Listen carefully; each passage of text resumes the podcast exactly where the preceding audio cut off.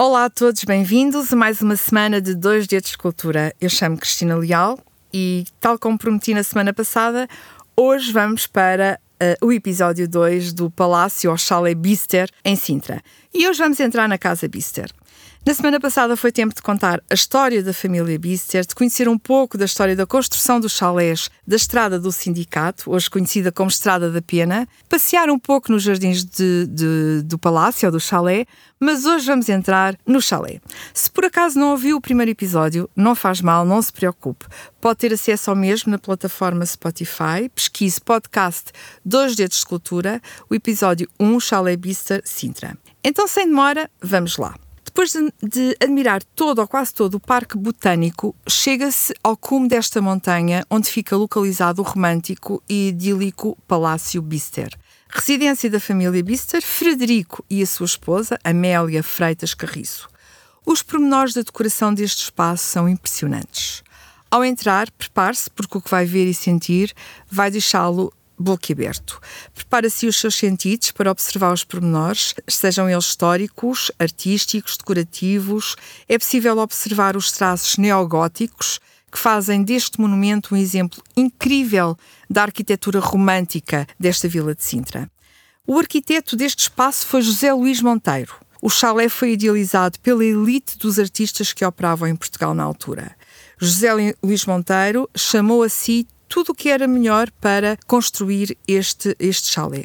Ele é constituído por várias divisões, nem todas elas estão visitáveis, e estas divisões estão assentes em dois pisos. Um piso térreo, ou andar nobre, onde fica a galeria de entrada principal, a sala de leitura, a sala de música, a sala de estar, o salão das festas.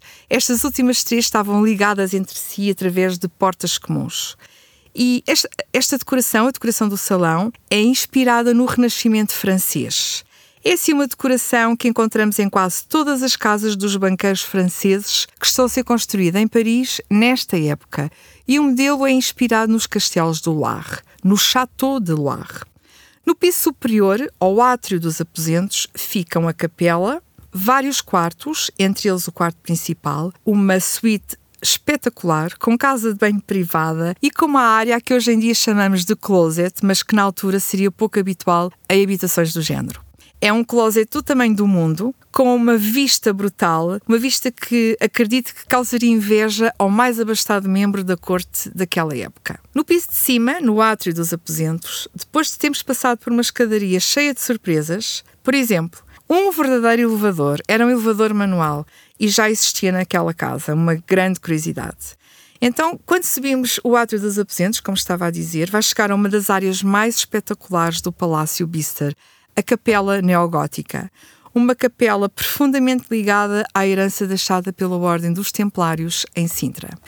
O teto é de ficar a admirar muitos minutos, fruto das magníficas pinturas do mestre francês Paulo Baudret. Destaca ainda para os vitrais, únicos e capazes de oferir a esta divisão uma grandiosidade e multiplicidade de cores espetaculares.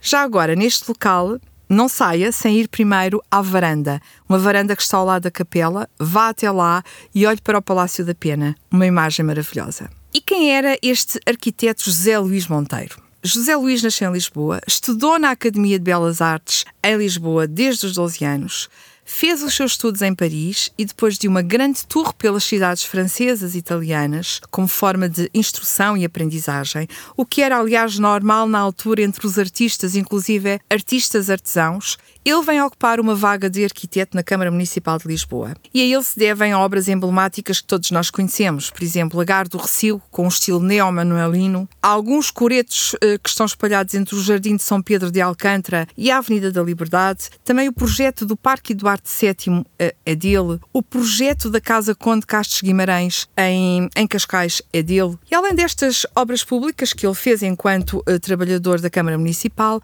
ele também fez trabalhos de arquitetura para particulares particulares, como é o caso deste belo chalé, que é inspirado também no Chateau do Val do Loire. Basta olhar bem para, uh, para as telhas e para os cones uh, existentes. Exteriormente, a construção é de uma beleza encantadora, em todas as suas quatro fachadas, internamente o arquiteto, como eu já disse, teve a colaboração de vários ilustres artistas que empregaram o seu dom, o seu talento na construção deste belo chalé.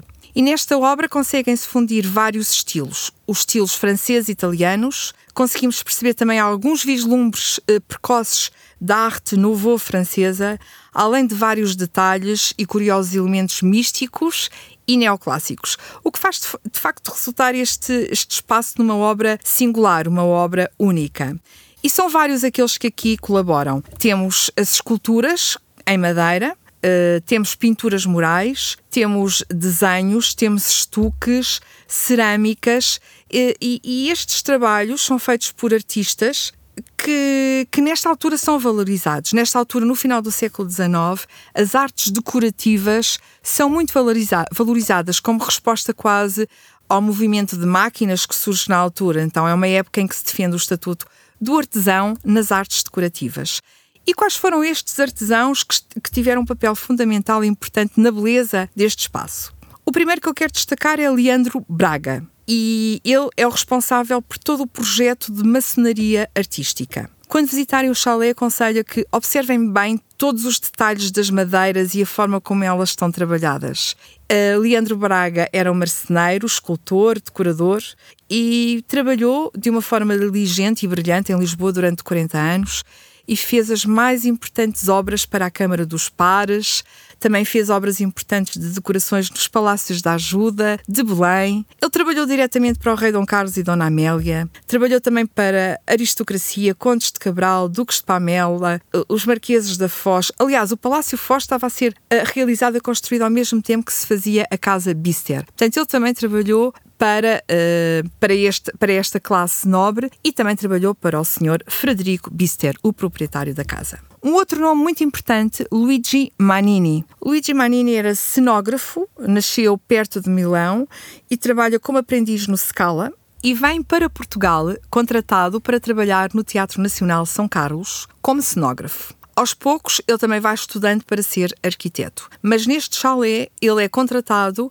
para uh, apenas como pintor. Ainda era muito jovem. É conhecido também como um projetista do Palácio do Bussaco, no Luso, e da Quinta da Regaleira, em Sintra. E neste espaço, neste, neste chalé, é possível de observar a beleza das suas pinturas em todos os espaços interiores. E, e já agora, quando subirem para o primeiro piso, nas escadas de acesso ao primeiro piso, parem para observar a pintura que existe, onde a figura uh, segura com as suas mãos as letras do nome do proprietário.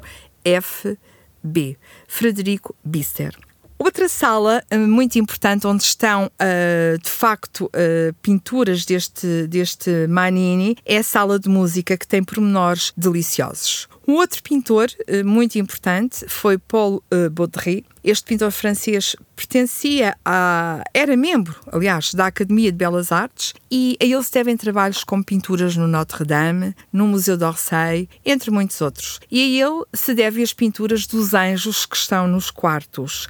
Já agora, quando estiver no quarto principal, vai ficar surpreendido com as figuras de anjos de Paul Baudry e os vegetalismos de Luigi Manini.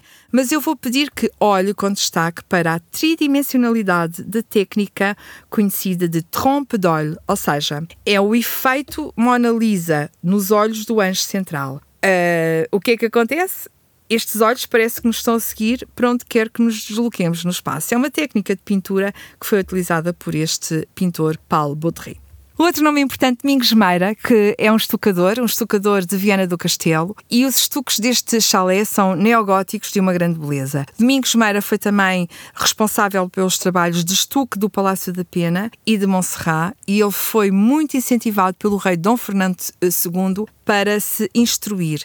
Ele foi mecenas do rei, esteve em França e em Itália para saber o que é que melhor se fazia na sua área para que depois pudesse voltar ao país e replicar nas emblemáticas construções que eram realizadas pelo país. Portanto, é possível de ver hoje pelo país em casas sumptuosas, em palacetes, em chalés, estes estuques uh, feitos por Domingos Meira. Um outro uh, artista muito importante e que eu não posso passar em branco, naturalmente, é Bordal Pinheiro. As cerâmicas são muito importantes neste espaço, não, só no espaço interior, como no espaço exterior.